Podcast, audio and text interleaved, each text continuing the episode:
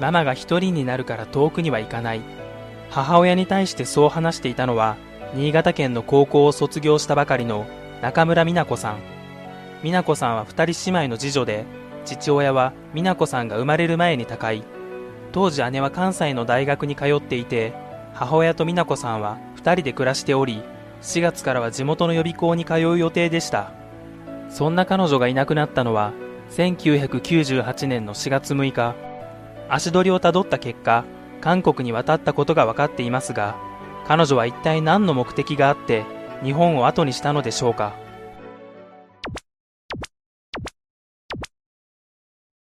美奈子さんがいなくなる数日前、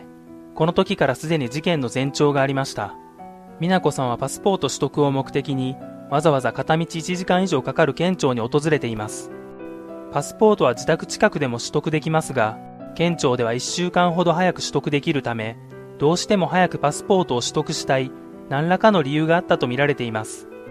4月3日、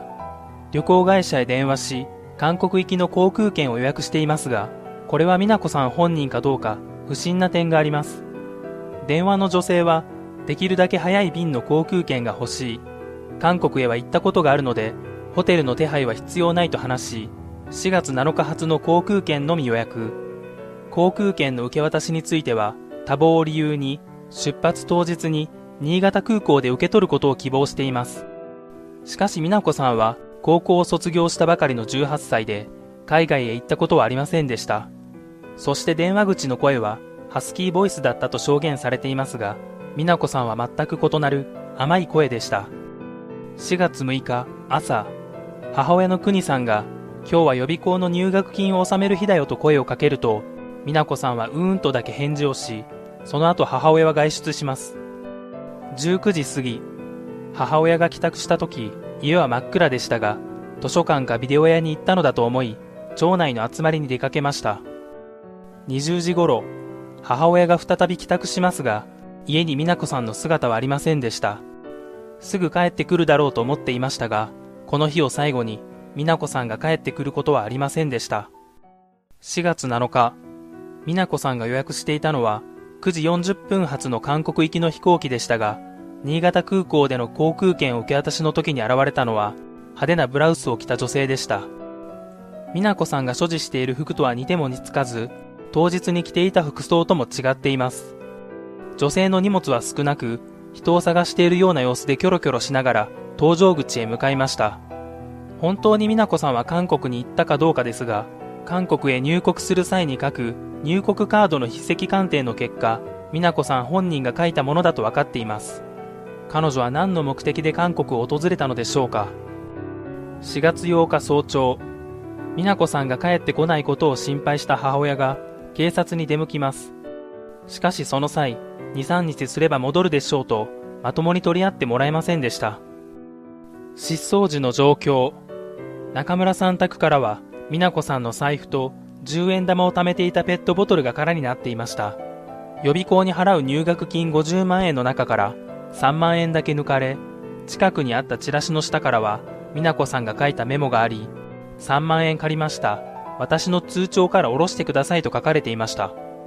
その一方で通帳は部屋にあり、衣類やいつも持ち歩くカバン、毎日塗っていたアトピーの軟膏なども置いてありました。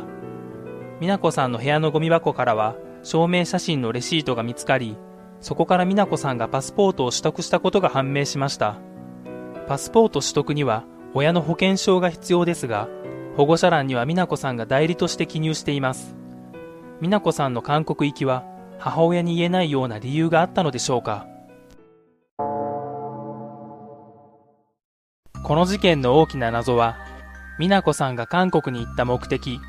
そして空港に現れた派手なブラウスを着た女性は、航空券を予約したハスキー声の女性と考えられますが、そのハスキー声の女性は何者なのか、この2つが挙げられます。入学のために用意されたお金をほとんど持って行っていないことから、金銭面で脅されていたわけではないことが見て取れます。持って行った3万円については、通帳から下ろしてくださいと残しており、家に帰るつもりがあったのなら、自分でお金を戻せばよいわけで、この時点で家に帰るつもりはなかった可能性があります。美奈子さんには何か目的があって自発的に行動しているように見えます。しかし衣類を持っていかなかった理由は何でしょうか